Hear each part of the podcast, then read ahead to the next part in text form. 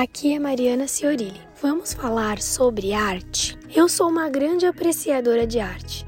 Não sei se você também é, mas comigo nem sempre foi assim. No começo eu não entendia absolutamente nada. E então eu descobri que muitas coisas da arte não se trata de entender, mas se trata de sentir. Muitas vezes, esse sentir você aperfeiçoa com a experiência, com o treino. É uma coisa que não acontece de uma hora para outra. Você pode, por exemplo, olhar um quadro que para você é feio, mas ele te passa uma sensação que não necessariamente é ruim. Ele pode ser feio e passar uma sensação de alegria ao mesmo tempo. Apreciar a arte é saber interpretar, saber diferenciar o seu gosto pessoal e a sensação que aquilo te transmite. Já ouvi dizer que a arte se completa com o espectador, com a forma que ele vê a arte. Ela é em si algo incompleto, até que alguém possa interpretar da sua maneira para aí sim ela se tornar uma obra finalizada.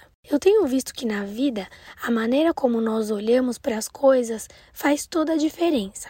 Numa situação nada favorável, nós podemos ver o melhor ou o pior dela. E quando nós vemos o pior das coisas, é como entrar numa areia movediça. Começam sentimentos de autocomiseração, de tristeza, e para a maioria das pessoas é difícil sair desse ciclo.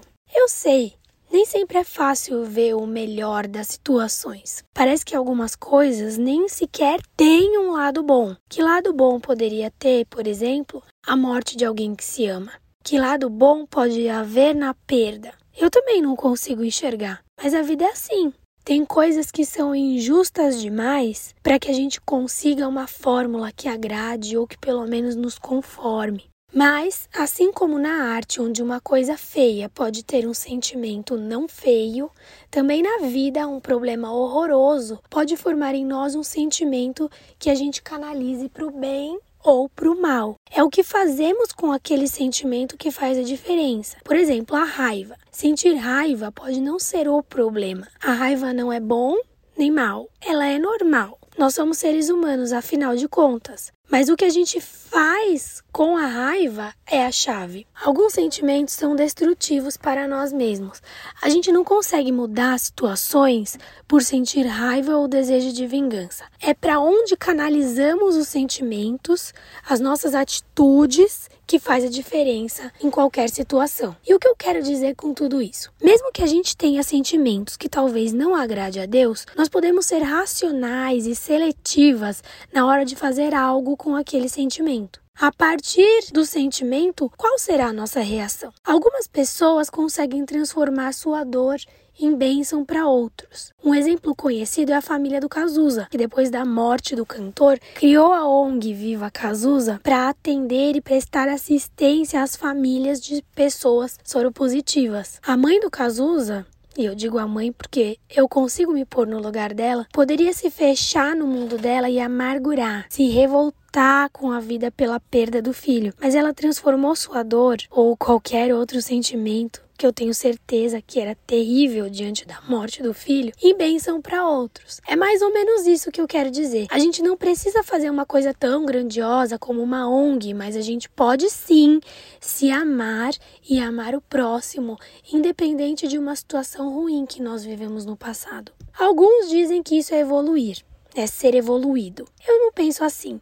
Na minha opinião, isso é ser dependente de Deus, porque conforme nós dependemos de Deus para as coisas, nós conseguimos oferecer coisas boas aos outros. Como seres humanos, nós temos sentimentos muito ruins sobre muitas coisas em muitos momentos. Mas quando nós conseguimos caminhar de mãos dadas com Deus, nós conseguimos então oferecer para as pessoas aquilo que Deus tem disponível para nós e venha nos encher. Esse é o diferencial de uma existência cuja base está em Deus, cuja base está em Cristo. Voltando para a história da obra de arte, você já parou para ver um quadro bem grande, bem de pertinho? Ele parece um monte de rabisco. As cores misturadas não tem nenhum sentido.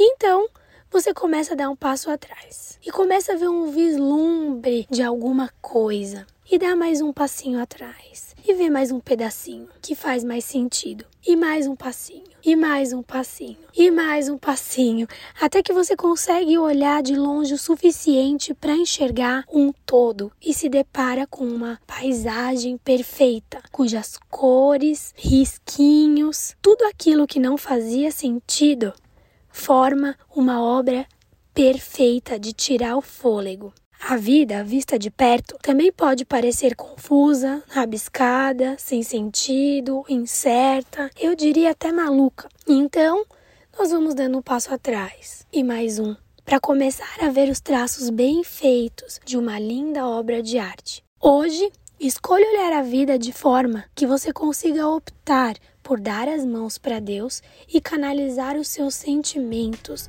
para onde Deus quer te guiar. Aprecie a vida e a arte sem nenhuma moderação.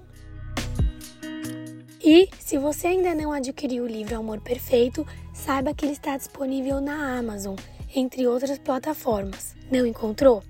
Pega um atalho pelo link que está na minha bio do Instagram, arroba Mariana Ciorilli. Que Deus abençoe a sua vida.